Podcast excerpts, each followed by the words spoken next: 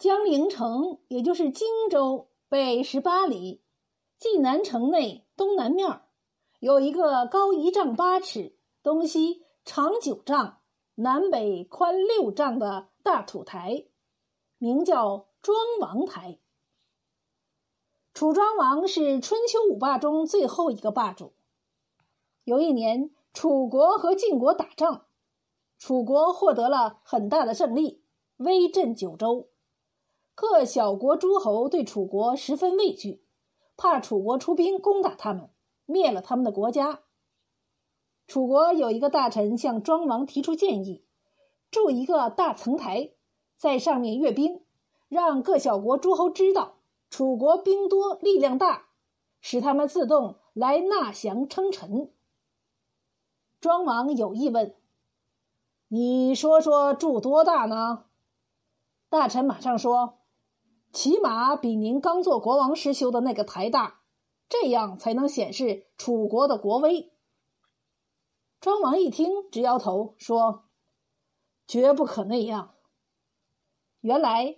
楚庄王在刚登位时，不管国家大事，一味的好大喜功，决定筑一个大层台，命令士兵和老百姓到千里之外去运石头，百里之外去运土，搞得天怒人怨。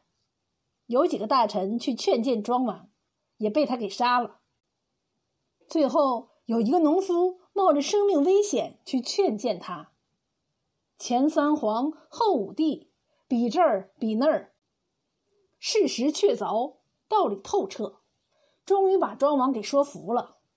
庄王这才下令拆了层台，让士兵去守卫边防，准备打仗；让农民不委农时去耕种收获，这样顺了民心，楚国才逐渐的强盛起来。想到这里，楚庄王说：“台一定要筑。”但只能筑一个小台。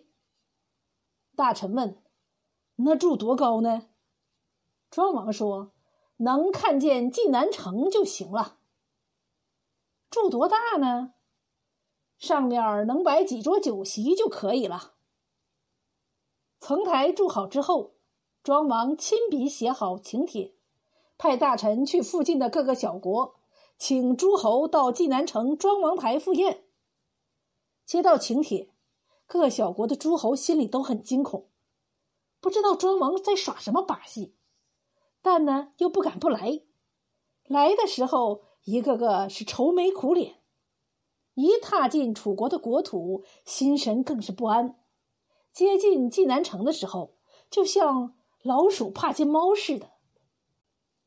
可是没想到，楚庄王不嫌他们国小势弱，一律的以礼相待。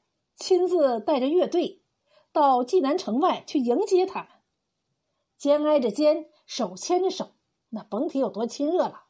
把他们一个个都请到台上喝酒。庄王的态度也真诚热情，又是敬酒，又是奉菜，和各国诸侯平等的讨论天下大事。他们哪里还有什么担惊受怕呀？倒是有点儿受宠若惊，对。楚庄王真是心悦诚服啊，心服口服。于是各诸侯心甘情愿、异口同声的推举庄王为他们的盟主。这样一来，楚国的势力就越来越大了，庄王的威望呢也越来越高了。